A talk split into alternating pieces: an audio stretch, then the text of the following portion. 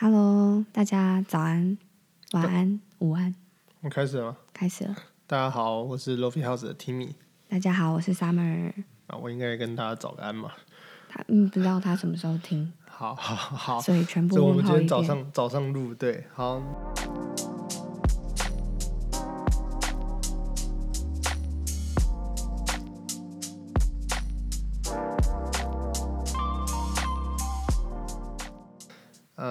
今天要讲的主题是，嗯，何谓软装，然后以及软装在台湾的一些困境跟一些产业上面的变化，有点像承接上一集是啊、上一集在讲何谓空间风格，那这一次空间风格讲完之后，比较感性的东西，现在讲一些很具体，我们在如何去营造空间风格的手法，就是所谓的软装。嗯，就是主要会跟大家分享一些产业内、国外还有国内目前的现况，还有我们这边市场上遇到一些困境，这样子。今天我们主要，我先让大家理解一下，今天大家主要分为四个部分。第一部分，我跟三门会简单讲一下什么是软装，然后再来一下讲一下软装在国内外的发展跟起源。然后第三个部分，我们在这个市场上走了大概两呃三年了，我们对于软装这个市场，在台湾觉得困难的点是什么，以及机会的点是什么。然后第四部分我们会讲 Low House 一直以来在软装上面的呃做法，以及我们希望的方向又有什么不一样，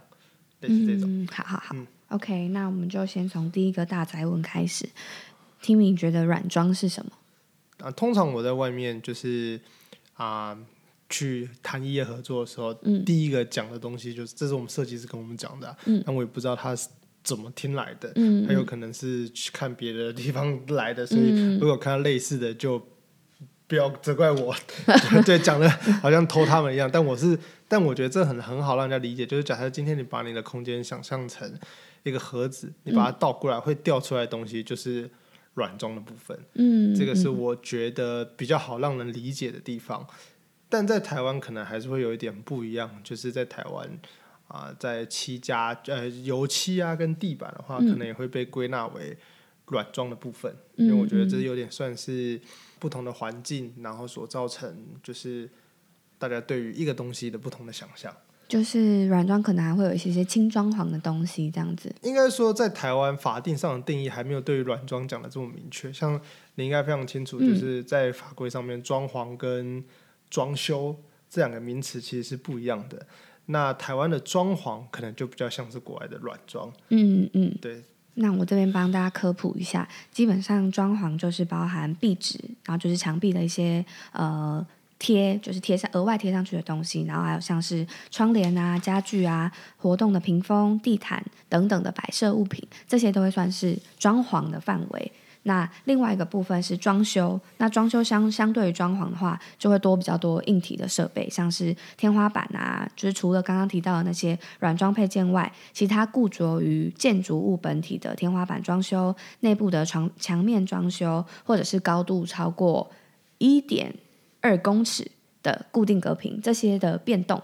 都会算是法规上面的装修。对，但就像我刚刚讲的，其实法规当初在定义这个东西的时候，其实不是为了去定义软装这件事情，它它是要保障装修这件事情是的安全性，安全性跟专业性，所以它其实嗯定义这两个名词主要是在设定在装修。但讲这个可能一般大悲众比较难以想象，可能觉得哎装潢跟装修明明就是一样的东西，就是它都是在动内部的东西。所以大家如果想要很简单理解，就讲我一就理解我第一一开始的讲的那个案子就好了，不用去理解我们刚刚讲的这个法定上的名词。对对对，基本上其实这个说法就是我在呃之前前公司的时候，大家他们也是用这样子的分法，就哦，是你以前就清楚这件事。对对对，因为我们也有分，我们之前我是在一个家居产业工作，那我们有分两呃 OK，大家如果有认真听的话，应该也知道，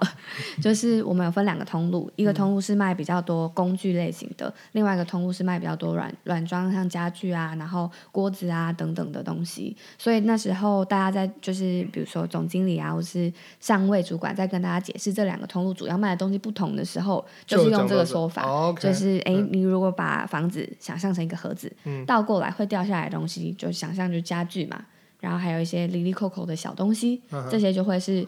呃 A 通路卖的。那 B 通路卖的就是那些不会掉下来的。对对，就是其实我在跟客人客服的时候，嗯要他们去理解说，那他们预算大概可以怎么抓，我也是用硬装跟软装去分。但通常我讲完之后，嗯，大概有五十趴的人还是一头雾水。我觉得我下次可以直接借用你的说法，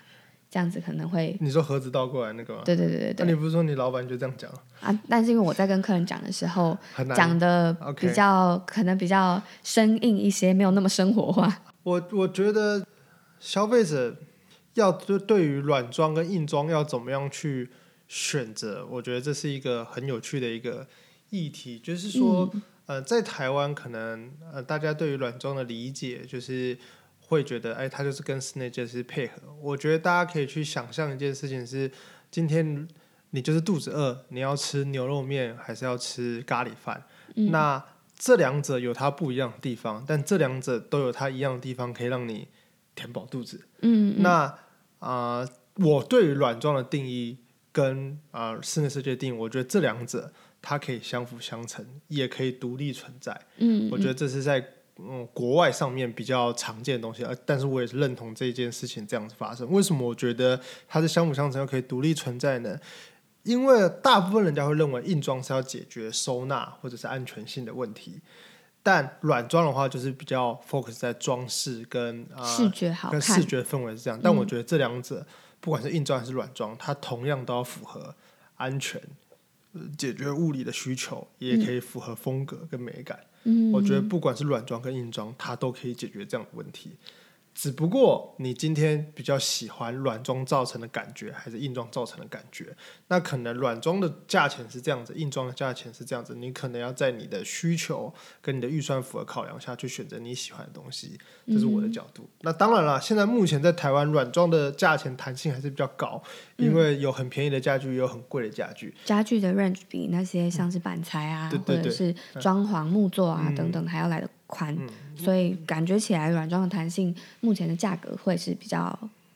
宽广的。对那接下来像刚刚你有提到说，就是国内外的发展其实不太一样嘛。OK，那也也会想要问问，毕竟你是创业的人，你一定也做了蛮多的观察了。OK 想要问问你怎么看现在台湾的发展跟国外的差异？哦，首先我觉得不要讲差异好了，嗯我我们先从软装的诞生的讲起开始去思考。文艺复兴的时候，就是大家开始比较注重在室内的摆设上面，让大家看起来比较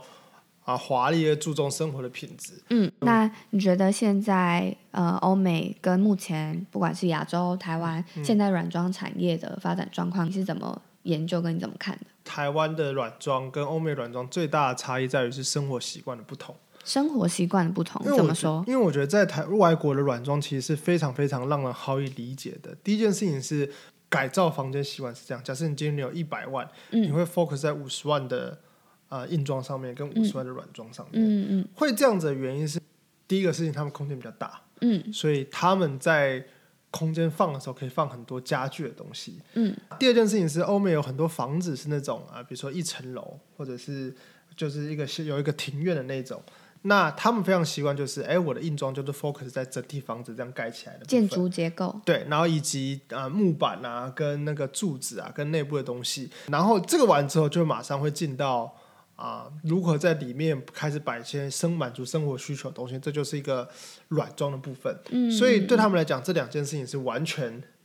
独立的。嗯那在这个状况下，软装就会比较完整。我不知道大家有没有玩过一个游戏叫模拟市民，那很有趣哦，就是。你可以看得出，他们因为模拟市民是国外做的嘛，对，那我那时候一直不能理解为什，因为他的他是盖一个房间，是他需要把一些东西放满，才他才能定义为一个好的房间。他要什么地毯啊、壁纸啊，然后床垫啊、嗯收纳柜要放满才这样。那要不然它的外面的空间就是一个墙壁这样子。嗯，那就是你一定要完成一个空间，对对对他在说哦，你现在是完成一个你才可以进到下一个阶空间，他才嗯给你一个评分下一个阶段。我那时候那为什么不用？为什么不就是我就以前不要放这个？对对对对对，以嗯前在在台湾就非常就是一个柜，就是一个系统柜这样子啊。那那个模拟市民完全没有这种东西，我就觉得这是一个他们的文化所带来的习惯是这样子。嗯，这也让我想到一个就是我之前去瑞典交换的时候，其实就是跟当地的同学会有蛮多交流的嘛。然后他们就有跟我说，就是其实他们他们家庭都不只有一个房子，然后他们通常会在那个像是湖边或者是他们在那个山山森林附近会有自己的一个 summer house，然后那就是他们呃比如说暑假的时候可以去。就是度假的地方这样子，然后那种那种空间通常其实也不小哦，也不是我们想象中那种很简陋的那种小木屋，其实就是一个正常的房子的大小。嗯然后它里面的话基本上就是很简单，嗯就是比如说平房两层楼这样子，然后就是非常简单的建筑结构，然后里面全部都是用家具来摆放出来的。OK。对，就我觉得有点像呼应到你刚刚讲的，其实他们在做他们的室内装潢或装修，就是室内的设计里面，其实大部分的都是用家具来放，但确实就是因为他们空间大，所以在家具摆放的限制下面，相相对来说比较低一点。还有一个点就是，呃，外国人很习惯就是。比如说，在特定节日会布置家里，会改变家里的氛围，所以在这样的基础下，他们就可以很容易去做到这样的生活习惯。所以，当他们从呃比较像你刚刚讲的一个比较像乡下的地方吧，嗯，或郊区的地方搬到市区的时候，也会维持这样的生活习惯。嗯，所以就算空间变小了一点，他可能还是会有这样的生活习惯，所以还是会选软装的方式去让他的家里比较完整一点。反观亚洲跟台湾，他们由于空间小，所以他们软装发展不好。原因是这样子：是今天你获得的空间小的话，你没有办法把家具摆进来啊，所以你就一定得用刻字化的东西去让符合你的空间的格局跟空间的变化。所以这延伸出一个产业叫做系统柜。嗯，这是亚洲比较常见的一个啊，装修完之后，应该说亚洲人为了还是有装修，还是有那个啊。装潢的需求嘛，或装修的需求，所以他们就得用刻字化的方式。刻字化的方式就是用很大家一开始直接想就用木作做各式各样的柜体。嗯，那木作做久了，就会衍生出一个独特的产业，叫做系统柜。嗯，所以这也是我觉得啊，台湾在软装上面跟那个啊欧美比起来。没有办法发展，没有没有发展的这么快的原因是在这里。可是时到如今，我觉得台湾就跟亚洲在软装有慢慢起来，有几个点哦。第一件事情是，我觉得由于房价变高了，所以房价变高会导致什么事情？导致买房的人他的年龄有点像是觉得是我以前三十岁就可以买一个呃，比如说四十平的房子。嗯，可是我今天要到。五十岁的时候才能买四十平的房子，嗯，那这样的话，我三十岁到五十岁就没有啊，我就只能租嘛，但但但也是有房子有租，但是我还是，可是我钱会慢慢变多啊，所以我还是追求一些生活品质，嗯，那我又想要让我的家里。租来的房子家里有好一点的感觉，嗯，这是我肯定不会想要做带不走的东西，所以我就选择带得走的东西。租屋嘛，呃，对对对对。那以前租屋可能是呃学生或者是二十五岁以下，所以他们也没什么钱去做软装，就是然后房东给什么给什么。嗯，现在由于房价变贵，买房的年龄上升了，嗯，那他可能到三十五岁，他可能三十岁的时候开始有些成就，他就说那不如我来布置一下我的空间。嗯，这是我觉得亚洲跟台湾软装第一。慢慢会起来的第一个原因就是房价变高了，第二一个原因叫物价水平上涨，这也是非常好理解。嗯啊，我不知道你能不能理解，就是呃五十年、二十年前跟现在的那个室内装修的成本哦，其实变了五倍，但薪资没变，对，所以人工没变，钱变少了，所以在硬装的成本变高的时候，但人们也是会有呃想要好生活的这个，我觉得这就是一个刚需，哎，不是刚需，但就是。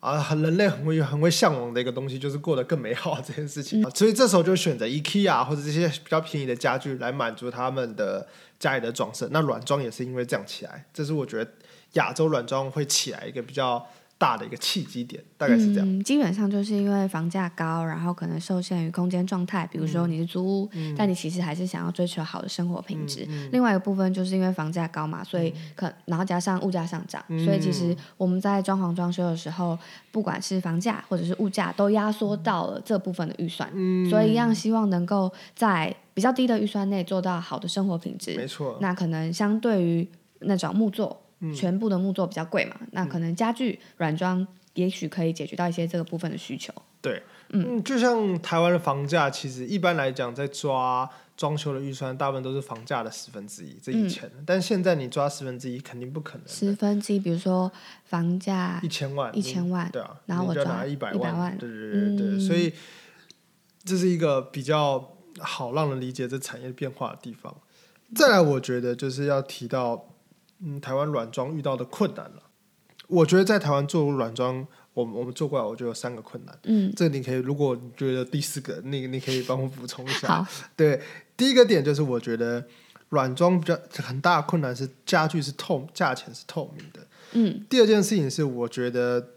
在台湾。人软装人才原本就在，嗯，但是在台湾的产业下还不够成熟跟独立，这是我的角度。嗯，第三件事情是我就是我刚刚前面讲的亚洲空间小的问题。那先从第一个部分来讲好了，我觉得家具不是透明，这个我相信你会比我很有感，很有感。嗯嗯啊，假设今天你去买早餐店，那你看了一个那个的一个早餐，那假设他今天是。五十块一个，那它就是说火腿蛋吐司五十块，对，五十块。那可能今天那个你可以找到这十块的吐司，五块的火腿蛋两块钱，嗯，它总共成本十七块，但老板卖你五十块，嗯，你可能不会觉得什么，就算他把价钱因为我自己懒得煎呐，对对对，他懒得煎。嗯，那你那时候讲一个例子嘛，就是今天如果就算去东区，这个卖到两百五，你可能也会觉得。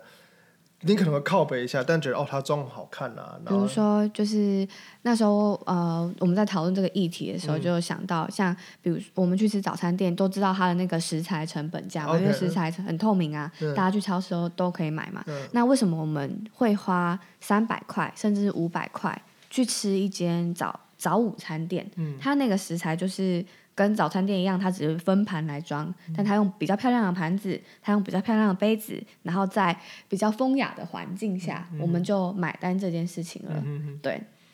对啊。但是如果你想象这个价钱是乘上四个零，就是多一万，五十万跟两百五十万，这概念就完全不一样，你就不会。我就不会觉得啊，对你这时候就会觉得这件事情是哇，就是为什么要卖我这么贵？为什么要赚我这么多钱？就是漂亮的环境，跟我懒得煎，所以我省时间嘛。然后跟好吃，巴拉巴拉，这些有值这么多钱吗？这些疑问可能就会出来了。所以在台湾软装上面啊，我个人认为软装要做得好，第一个首要的前提就是它一定要不能局限于任何一个家具品牌。我觉得这是第一个前提，嗯嗯，就是它不能只用 IKEA 家具，又是不能只用啊，比如说 b o k o n 家具，它一定要为了满足客人的所有的喜好跟风格。嗯，如果软装设计公司做好，它肯定要用各式各样的品牌去做到这件事情。嗯，而且有时候用线上的品牌也是很重要一个点。这是这个是我对于软装产业的角度是这样。嗯，那。在这个状况下，如果啊现在资讯又这么发达，你就算用没有品牌的跟有品牌，基本上客人都很容易找得到价钱。对，因为他其实搜以图搜图或怎样之类的，都可以找到各式各样的类似家具的价钱，所以客人马上可以算出啊你到底赚了我多少钱？多少钱？这件事情是一个啊在发展上面资，因为赚钱是赚，我觉得有一个商业金句是赚钱赚的时候资讯不流通的钱。嗯，可是。你如果这个随着科技发展，秩序不流通的东西又被人家流通之后，人家就开始觉得你为什么要赚我这样的钱？它就是一个价值主张的认同了。但人家认同你没问题，人家不认同你，你就要花时间去说服他。它的那个成本就高了，成本一高，整个反正产产产业发展的困难速度就就比较慢，所以你可能要提供各式各样的价值，让他去理解这件事情。对对对，所以没有想这我非常有感。对，应该是说，比如说我们平常在跟客人说明的时候，如果请我们做，基本上就是你可以省你我们带给你的价值，一来是美感的搭配嘛，因为你可能自己知道你喜欢什么样的风格，但你不知道你要买。哪一款的家具，明确的哪一款，没错。所以这件事情我们帮你解决，这肯定很直觉有价也有价值。第二个是我们帮你省去了你跑 A 家具公司、B 家具公司，然后你还要买回来自己组装，组装之后还要考虑尺寸合不合，然后会不会有瑕疵，巴拉巴拉等等的时间成本、搭配成本，呃，搭配价值跟时间成本这是非常直觉的。OK，但是大家认为这件事情值多少钱，确实。我我觉得是这样，这两个点呢，我觉得第二个大家是认同的，嗯，可是如果大家只认同第二个，他会觉得你是代购，你说他如果他只是是采对对对。如果他觉得搭配这件事情对他来说的价值相对来说非常非常低，对，他就会觉得你应该说这不是算设计。在台湾，嗯。我觉得讲不管任何一个产业，讲只讲 A，嗯，就是设计这些东西，它是一个相对让人比较不容易这么接受的，除非你本来就很有名的。嗯，但是在你本来很有名的状况下，也是非常少，就是一定你一定很有名嘛，你价钱非常高，所以一定是少众去找，那就另当别论。话语权所以在 A 跟 B，你刚刚讲的 A 跟 B，第一个是嗯美感跟搭配，第二件对是省掉那些时间。嗯我相信大家很好理解 B，这肯定没问题没错。没错，只是对于 B 他愿付多少多少钱，这个是肯定应该没有那么高的。嗯那再来是你要让他接受 A，那就是回到我刚刚讲的问题，嗯对于价值主张之间的讨论是什么？嗯嗯我觉得这是软装第一个问题啊。嗯，而且我觉得还有另外一个，就一样是依附在这个子问题啦。嗯因为像搭配美感这件事情，其实就是他们也做得到。其实我们一般人，我们每一个人都做得到只是你做得到的程度跟你对跟你觉得你的能力有没有办法做出你脑袋里幻想中那个美好的画面。但是每个人都做得到。但是相较于室内设计产业，那些呃，我我要怎么拉冷气的管线，我要怎么做这个天花板的工程，这些我不知道。所以对于我不知道的东西，我认同的价值度一定相对来说门槛很低。哎，我还看过一篇文章，这蛮有趣的。欧美反而反相反、欸，嗯，因为他们非常习惯自己锯木头啊，哎然后对。然后很喜欢自己装水电那些东西，嗯。所以在美感搭配，他们反而会请顾问，嗯。这远端帮他美感搭配。大家应该有看过那种那个 TLC 的节目，就是很多那种什么 room makeover 啊，什么嗯什么，就是很很大的翻新什么的。对，确实像你刚刚讲的，他们的那个木工，然后他们在做那些小木屋什么，全部都自己来。嗯。然后，但比可能因为我觉得跟他们确就是生活习惯有相关，像他们从很小的时候，像换马桶啊、嗯。那些水电啊，通常都是自己来，爸爸就是爸爸说你这这这你怎么可以怎么可以不会？嗯对，所以反而这些对于他们来说会会算是比较基本的呃知识。装灯啊，装灯都算简单的，我就什么锯木头啊，嗯然后做什么板材啊，自己定啊，自己刻制那个东西，我觉得都是。就我看那篇文章，我觉得真的很有趣。嗯，懂对懂懂。那再来我们讲到，我觉得第二部分，我觉得是，我觉得第二部分是这样，台湾的软装人才一直都在，嗯只是他在的地方是比较，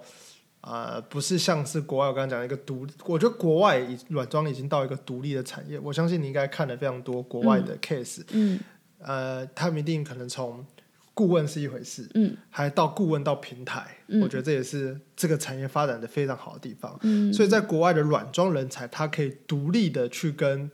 呃设计师去做配合，嗯他有个独立的软装事务所。嗯嗯那当然，他可能不一定叫软装，他可能叫 style stylist stylist 的方式去做。然后甚至到平台，就是这个平台上面有非常多 stylist，你可以去接洽他，他可以网络上帮你 con 嗯 consultant，、然后网络上帮你提供家具。对，这个是我觉得台湾软装产业很完整的地方。可在台湾软装人才在哪？当然也有过得很好的，我先讲一下过得很好的例子。过得很好的定义是过得很好的定义是，他一个人可以抵我们一百个人的这种程哦度。，OK，好，那就对。就我所知，就是通常软装人才啊，还是会呃，像建商会有些样品物的需求，嗯，那那些当然他们会做的非常浮夸，在预算非常高的状况下，软装的人才只要去接那样的案子，他其实可以过得非常好，一年只要接一个到两个，嗯，单价可能四百万、五百万，软装哦就可以到这么这么高去做到这件事情四。百万、五百万很高很哎、难想象，比如说一个硬体装潢可能要将近两千万或三千万，类似这种，那他们软装就占四百万、五百万，嗯，所以那个软装师就可以啊，有比较大的空间。对，但是他他也活得很好，就这样，但是这个机会非常 活得非常好啊，一个案子四百万、五百万活得不好。活得，很好，这个说法很好笑。好，对，所以他们在呃跟建商配合的时候，就是可以配合的非常好，案子有很多，但这个比较大的问题就是他就机会很少啊，所以能活得好的人不多嗯，啊。To C 就是它不是 To B 端，就 To 呃，它是不是 To C 端是 To B 端这样。就是它是对室内设计公司对，嗯，对。那我们一般在生活上看到软装人才会在哪里？我觉得就室内设计公司跟家具店。嗯好，我们先从家具店开始讲哈。由于现在家具越来越竞争嘛，所以品牌越来越多。那举个例子，家具产业变化是这样，应该说四十年前大家在玩品质，我是柚木家具，我是快木家具，嗯我很有名。嗯久而久之，全部人都柚木了。那接下来怎么竞争呢？就开始通路群集，嗯卖柚木的人全部都在同一条街上面。所以你有听过什么家具文昌家具店呐、嗯嗯然后呃，好像古亭那边有一个什么家具店，然后或竹北家具店、开始变成通路了。嗯通路久了，开始做电商了，就是电商，呃，大大家都通路了嘛，大家竞争东西，所以啊、所以他他就拥有越越越多的品相，对对对。就变成平台啊，不是不是电做电商，电商是由于在现有的通路，客人已经局限了，所以我要有更大的通路，我就要做哦做电商这样。扩展到不同的人对对，消费者，没错。嗯电商做起来之后，全全部人也做电商了，所以这时候大家开始比体验了。嗯，所以就哎，那你电商看到我，你可以来私下去体验我这些东西。嗯嗯那体验就要发展出，哎，今天如果来你家的店，它不单纯只是卖家具、摸家具材质，还有人帮你搭配呢。嗯，所以这是家具店在演演化进来的时候，让软钻人才带进来。所以今天如果你进到一个家具店，一个 sales 跟你讲说，哎，我觉得你是 A 加 B 加 C，因为你是什么样风格的人，嗯你可能就对这个人说，哦，他推荐的东西比较好，所以我可能就会买他这一套他推荐我的东西。嗯嗯，在这个架构下，对于家具店立场也是非常好的。销售的角度，销售角度也非常好的，所以他会觉得，哎、你这个人不止能言善道，还可以帮我卖一组家具出去，嗯不只是一家推荐客人，所以这个人才出来的话，对客人跟对厂商都是非常好的。但也是因为这样子，它衍生的下一个问题就是，这个 sales 在这个软装人才变得它的本质是 sales，嗯，所以他可能很难去做到一个独立的一个产业。我觉得有点呼应你刚刚讲的，因为它绑在这个品品牌下面，对它嗯它绑在这个家具品牌下面，那尽管它的物品再多元，嗯它基本上还是在这个限制下，那可能它就是只能卖它。这个通路下，这个品牌下面的所有的商品，所以它就是会有一个限制。也许这个限制下，只能满足 A 风格的客人，嗯就喜欢 A 某个风格的客人，或者只能满足喜欢呃尺寸上面啊，或者品价格品相上面的限制的客人。嗯哼哼。懂懂懂。对，这个是一个，我觉得是一个产业上的限制。当然，我是家具店老板，我肯定不希望我下面的人帮人家搭配的时候还推荐别人的家具啊。那我软硬性是不希望，软性的话，我就说推我家具越多，你的业绩就越好，你的奖就越多。所以那个软装师对他自己有利来讲的话，他肯定也是推就是他们自己品牌的东西。我觉得这是一个这个产产业造成这样，但我觉得这个产业要好，要让设计师，就是这个产业如果好起来，是设计师可以发挥的。嗯嗯所以我觉得在家具店下面，这现在是问题是这样。另外一点是，我觉得是在室内设计里面的软装师。那我觉得这个也还没有办法到很独立的问题是这样子。就像我回应前面的，像物价上涨啊，今天客人预算就是这样子的，所以。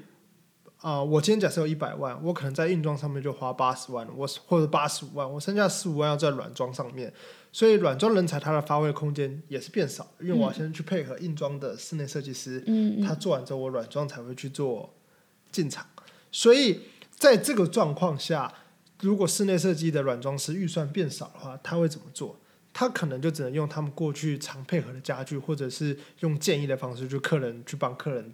搭配这个空间就是可能有一些室内设计会有合作的品牌啊，合作品牌的家具，对对对，嗯去做到这件事情。我觉得合作是一回事，但是预算不够才是主要的原因，嗯所以设计师也只能用建议或者是角度这样。那相对于这样的话，也没有办法做的非常完整。所以我认为，一个好的产业应该就是软装这个产业，我觉得如果它发展的好的话，它应该是可以完全独立出来，它不是变成是一个。啊、室内设计师做完之后，软装产进，而是一个完全独立的 option。嗯这 option 是你可以跟室内设计师配合，嗯你也可以变成独立来找我去满足你这样的需求。这是我对于这个第二个点的看法，困境在这个地方。那你觉得为什么我们？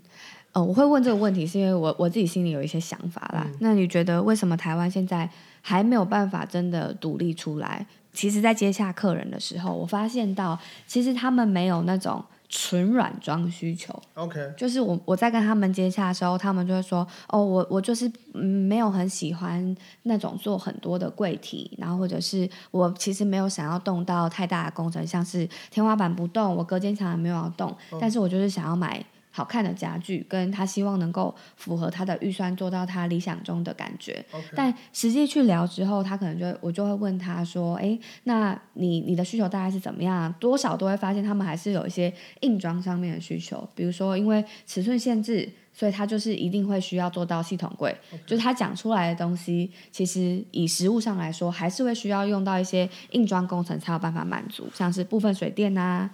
系。统柜啊等等的。我觉得这是我们我要讲的第三个问题，空间小嗯所造成的问题。嗯，回应刚刚讲的第二点，如果大家潜意识认为要硬装的话，那当然肯定就是需要硬装的部分。对，可是如果大家认为不想要硬装，他想要软装，就像你讲的客人，但为什么还是会需要硬装需求？那我觉得就是空间小。嗯就像我刚刚前面讲的，台湾由于空间小，嗯所以在一开始获得房子的时候，大部分啊、今天如果我要满足这个空间的造型的话，我会要用系统柜或者是用木做的方式去满足这个刻字化的格局。嗯去做到这件事情。所以当今天我要来找我们的客人要换的时候，他就得面临第一个问题要拆除，去对做到这件事拆除对对对，去做到这件事情。所以硬装的东西就进来了。嗯，那这也导致这个软装产业发展比较慢的原因是，如果今天纯软装，它可以非常快速的让一个案子完成，去满足一个空间。对，因为现成家具嘛。对，嗯可是一加入硬装的需求，我们就会动作就会变慢了。动作变慢的话，产业就会进，就产业就会呃发展不起来。所以回到我一开始前面讲的说，为什么台湾的软装呢比较不一样？有包含什么油漆啊，铺铺简单的地板，这也是因应台湾空间小，跟台湾的。呃，原本的生活习惯比较不一样，所以在台湾的软装产业上面会开始同并考轻装修的概念。我觉得角度是这样子。了解，嗯就是其实以不能纯软装客人就是大部分会想象说他没有硬装需求，他想象中他的需求只有纯软装的，嗯大部分有分几种，就分两种啊，一种就是新成屋嘛，嗯他新成屋就是什么都没有，他就想要什么都不动，然后我们进家具，这个最简单这单，就最简单，这最简单的。但以以现在市场上来看，其实有，但是有有慢慢慢越来越多，嗯但是其实还是偏少的。另外一部分，就像你刚刚讲的，就是呃。呃，我我少讲了，有三个。第一个是新城屋，第二个是租屋。嗯租屋就是因为他不想要动到，可能房东有限制，对，嗯然后或者是嗯，他就是想要这些家具之后他是可以带走的嘛。嗯但其实这两者通常也都没有占非常比例没有多。没最。后一个部分就是像你刚刚讲的翻新，他可能看腻了现在既有的一些旧旧有的装潢，像是木作柜体啊，或是以前留下来的。嗯那翻新可能就有分小的卧室翻新跟大的全市翻新，嗯全市翻新就会有拆除，拆除就要很久，OK，对，并且预算就会非常非常的没错，没错，没错。然后还有一个点，我觉得就是这样，就是台湾传统认为，就是我家空间买了，我就要做好一个样子，我再也不改了。就是嗯比如说我的桌子就是这样子，像我自己房间就桌子就是在这个方这个角度，它就直接做一个系统柜这样做掉，嗯嗯柜子就在这边，床就在这边，嗯我就不改了。嗯所以这一做就是十年跟十五年。可在欧美的话，不会完全不会这样的。哎，我今天格局想这样放，嗯我明天格局想这样放。圣诞节我想要把床搬出去，大家自己铺在地板上面睡嗯。我。觉得他们在比如说布置跟那种节庆的气息意味比较浓厚，嗯。会希望能够把它运用在空间里面，嗯所以他们变换的这个价值对他们来说相对很重要。嗯。但我觉得这件事情有慢慢被改变，因为我在看现在台湾的，就是以客人来讲啦，就是他们的需求会是，比如说像小孩房，嗯。他可能就想要全部都用软装，软装，全部都用移动式，因为很常遇到是那种小孩现在国中要升高中了，哎，国小要升国中了，他想要有自己的房间，但他他的自己的房间那些旧的装潢已经不符合他的需要了。对，所以又又会有拆除嘛，所以近期一些新城屋的案子，客人在小孩房上面的呃软装的需求相对来说会高一点，因为他就是因为他想要变动。啊，这也是我觉得，嗯就是因为这样子才会软装。回到刚刚，呃，回到第二，我们最大的第二部分讲的就是，嗯台湾软装为什么会发展？我觉得从这个地方也是验证这件事情。嗯嗯，那我们刚刚讨论了蛮多的嘛，那最后也会想要讨论到，就是 Lofi House 从我们这样子创立三年了，三年了，差不多。对你当初是怎么在想软我们在软装这个产业里面切出这样子一条龙的服务的？我像你刚刚提到。软装产业在台湾发展，大部分是依附在室内设计的体系架构下，或者是家具店品牌、居家通路下面的 sales 嘛。嗯，那我们当初在想软装产业的服务的时候，你是怎么进入跟思考的？首先，我觉得我在进入思考的时候，我有个前提，就是我不要局限于任何一个品牌，嗯我一定要弄到就是啊、客人喜欢什么风格，我都做得来。这个因因为你觉得这才是有符合到软装最大的价值嘛对对对，去嗯需求是这样，而不是局限于我们以限定的品牌，这是第一个前提假设。我们一开始是从学生开始做嘛，就是我帮学生做一做是这样，但是我一直都觉得做那种案子是没有办法有收益的。因为他可能就是收益非常少，他的一个案子，假设一个空间两万块的家具需求，我就算毛利三十趴，我也只能赚六千块。对，那六千块的话，客人愿不愿意付六千块？他就只有两万块了。嗯，他又要付六千块，这个是第一件事情。那只付六千块，我一个暗场如果只能赚六千块，那我一个月只能做四个暗场，我一个设计师只能做只能赚两万四吗？所以这就是变成一个很劳力、很劳力的事事业。所以当初我的美梦是这样想的，我嗯找了一群 T 耶，那群人叫房仲，嗯我想说，哎，今天房仲有空间，嗯那他肯定想卖房子，那不如我去帮他布置好了。让他比较好卖。让他比较好卖。嗯对，那第二件点，我就想异想天开啊，就是说，哎，居然有他有家具，那谁有需要家具被看到需求？家具店，我就跑去跟家具店说，哎，我现在有个空间，我也不跟你讲这空间是什么，嗯反正我就帮你布置，嗯那你付我付我钱，那不如。我把布置好的成品照片给你看，嗯，然后而且你就有好的布置的空间这件作品，因为我们会拍照，嗯。而且来看的人也可能会更喜欢你的家具，嗯。那因为他们本来就是要买房的人，所以他可能会看到你的家具。那你说对于家具人来说，就是他有一个算是展场曝光的管道然后可能又有销售的 TA，没错。那我本来也想的非常美好，呃，然后我还想的美好，哎，既然这个空间成了，我不如再租出去给人家拍照，当做就是有现在很多网美喜欢就是。啊、不是那种一定要去好的景拍照，他可能自己有接一些小小夜配，会租嗯，一些好漂亮的空间，对他也不要他也不要有那种非常专业的摄影棚，他就是有这种好的空间去做这件事。我们也是很擅长营造这件事情。哎，坦白讲，我们很多案子有时候也是为了拍起，呃，做起来给很多网美在做规划的。那在这个前提下，我就去谈了这些人。嗯啊，先不考虑第三个拍照空间，光是前面两个就谈的我，就是 就是那个陈毅他们讲，就是就一直不断碰壁，就是好。我本来理想是从跟两边收钱，反而是两边都要跟我收钱。哎，你空间我空间借你，你要付我租金，就是那个房东会这样跟我讲。哦房东不会觉得说，哎，你帮他布置好，然后他可以更好卖，反而还是觉得他会觉得，哦哎，我给你空间，我我借你空间让你出示布置家具，嗯你应该付我钱吧？嗯，然后家具店说，呃那你就是跟我我借家具、啊。我跟我借家具给你，你也要付我钱对啊，还有一个很大的问题就是房仲的那个预算其实不够高。觉子就我所知，会花钱布置空间或小小简单改装空间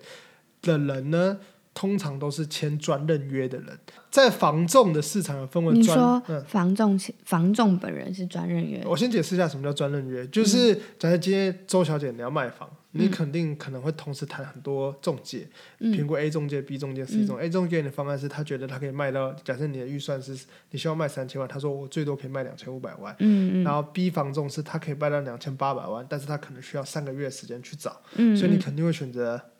你可能会比较喜欢 B 房东，但你又想赶快卖出去。这时候他跟你讲三个月，好，你算一算，你就好了，三个月可以接受，嗯，那我就跟你签，但是他的条件是你这个这个期间不能给别人卖，哦，因为他可能花很多时间带客人，可是你最后给别人买了那他就他就没有赚到这个，所以他就跟你签一个所谓的专任约。嗯嗯专任约通常一起都是三个月。回到我刚刚前面讲的，如果你今天啊，你的整体预算是三千万，你只有一趴的那个啊那个改装费的话，所以就三十万。嗯，所以通常三千万的房子，它可能四十平、嗯五十平老屋或者中古屋。嗯，那你要三十万去做软装，我觉得还是有很大的难度。所以对，所以这件事情是这样。第二件事情是它只有三个月哦。嗯所以如果你要做一些简单的装修的话，你可能一个月就没了，它只剩下两个月，他愿不愿意让你这样做？嗯，这第二问题，嗯所以他们宁愿拿这个三十万去发广告、发传单，嗯，也不太愿意花在软装上面。嗯这个是我当初在呃碰壁的地方是这样子。那我知道有一家公司叫数位宅装，他们也是一开始跟房仲业者在洽谈合作，嗯去帮他们布置做曝光。嗯但是他们后来转型了，他们变成是用 VR 的方式嗯去让，VR 对，那我觉得这也是回到我们讲的台湾软装的困境，由于 TA 的不同或者怎么样，会促使本来软装的人才或 skill 会不断转型，这是我的角度。好，那我们也转型啊，看显然 to B 这条走不成，怎么从啊，就就就对。直接直接就面对客户。那坦白讲，我们面对客户也不是啊、就是我们一开始的目标也不是这样，也非常单纯，就是我后来的思维就变得比较像是羊毛出在羊身上，啊、原本是这样，但其实不一定这样。有一句话，大家会觉得羊毛出在狗身上。举个例子是这样，我软装可能是一个不赚钱的东西，对，那事实上你应该也知道，我们软装其实没有到非常非常，我们毛利没有到非常的好，因为对就是我刚刚前面讲问题，家具透家具很透明。对嗯那呃我们意外拍成影片，嗯开始有其他的啊、就是啊效益进来了。对，那拍成影片之后，我们就想说，哎，回到一开始的理念是，我们是还是希望让大家每个人都有自己的空间风格，但是我们没有办法帮每个人改。但是如果我们的影片跟内容可以让个人跟着我们一起买，跟着一起改的话，嗯那我觉得这就是我们价值的地方。所以我在想的事情是，那我不如我们来做一些简单的电商好了。嗯，就是我今天改不赚钱，我软装不赚钱，但是我我提供里面的我们的那、商品的内容，嗯同时去销售给对于改装有兴趣的人，嗯他们可以自己跟着我们的角度去改这件事情。那我觉得是一件好的事情。嗯所以有点像是我把利润摊出来了，嗯就是我本来要从软装利润说摊出来，变成是要找给我们的改，但是它的利润可能不高，但是我用其他的价值让它利润更好，嗯这是我让这整个模式。应该是说，比如说，因为我们要帮客人改空间，嗯。所以那时候你把这个过程记录下来，放在 YouTube 上面，然后也也获得了蛮多人的喜欢。嗯，然后我们也希望能够帮，嗯，应该不说帮助，就是让这个理念，就是每个人其实都可以拥有你想要的生活风格这件事情，嗯用我们的商品或者是我们教大家怎么做、嗯这件事情，去满足那些我们没有办法用服务，呃，服服务满足的客人嘛，对。让破变大。呃，确实可以这样讲，嗯就是、我我其实应该是这样讲，就是把一个在做一个技能，嗯。他如果只从一个地方赚钱，嗯嗯，他肯定如果他可以赚很多钱，那当然没问题。但如果这个技能没办法只从一个地方赚钱的话，我们就要去思考他怎么样同样的这个技能，它的价值用不同的方式呈现，可不可以其他地方来赚取收益？理解。那大家可以看到，我们的商品其实不是单纯只卖商品这么简单。比如说我们的油漆，我们不是只卖一个啊、油漆就这样给你，我们卖的价值是我会告诉你怎么配色、怎么搭配，嗯我们跟厂商去讨论出最适合的颜色，甚至去创打造新的颜色，去推广这整个油漆的套包。我们的价值是这样，所以我们的商品的概念有点像是。呃，你买了这个商品，你不只是获得这个呃商品的内容物，你还可以获得这个里面教你的资讯，跟有机漆法，跟各式各样的文章资讯，让你的空间变得更好。这是我们想要去传达的理念。任何一个商品都是从风格去做出发。就是应该是说，有些客人预算有限，嗯所以他没有办法请人去帮他做，嗯但是他可可以自己做，但是他需要搭配的建议，啊，对，跟他需要，那你告诉我，那我我如果喜欢这个风格的话，我要怎么做？没错，没错，我要买哪些东西没？错，然后我要漆什么颜色？没错。等等的。或者是我的颜色该怎么搭配，嗯这是我们整体的一个卖法。所以我们在我们的商品有一个理有概念，核心概念就是任何一个商品它都有搭配的资讯，嗯，跟搭配的内容，嗯以及啊、比如说油漆有油漆配色资讯，窗帘有搭配的资讯，嗯油漆除了配色资讯之外，还有漆法的资讯、漆法的教学，在所有你购买里面都会推荐你最适合的方式来做。嗯，那这也是我们每个商品都希望从风格出发的原因。嗯嗯大概是这样。好，那今天的结尾就是啊，今天讲了四个东西嘛。第一个东西是软装的软装到底是什么？第二件事情是软装产业在台湾跟国内外的发展。第三件事情是我们讲台湾软装的发展困境。那第四件事情是我们怎么样，我们 Lobby House 怎么样在软装上面夹缝求生。对对那，我们也很开心，我们做了这件事情之后，有开始很多人跟我们做类似的事情。嗯那我觉得这是我们期望的，就是希望这个产业未来也是可以真的像国外一样，变成一个独立的软装师、嗯，搭配师或者是风格师，各式各样的叫法，当然非常百家争鸣。但我觉得总有一天会有一个好的定义出来。嗯，然后也希望啊、呃政府在这件事法规上面可能也会可以弄得比较明确，觉得软装师有软装师的啊证明或相关的东西，大家可以让这个产业更完整，甚至发展像国外一样的平台。这是我比较期许未来的发展是这样子。那也期许让大家理解是软装是可以成为一个独立的 option 的，它不是一个啊，一、他当然可以跟室内设计配合，嗯他也可以跟室内设计师配合的非常好。嗯，但我觉得他也是可以独立的 option，满足你物理上的需求以及美感上的需求。我觉得是这样子，就让人家有多一个选择，这是我的角度。好，希望我们能够看到那一天。啊 看到那一天。好，谢谢，感谢谢谢大家。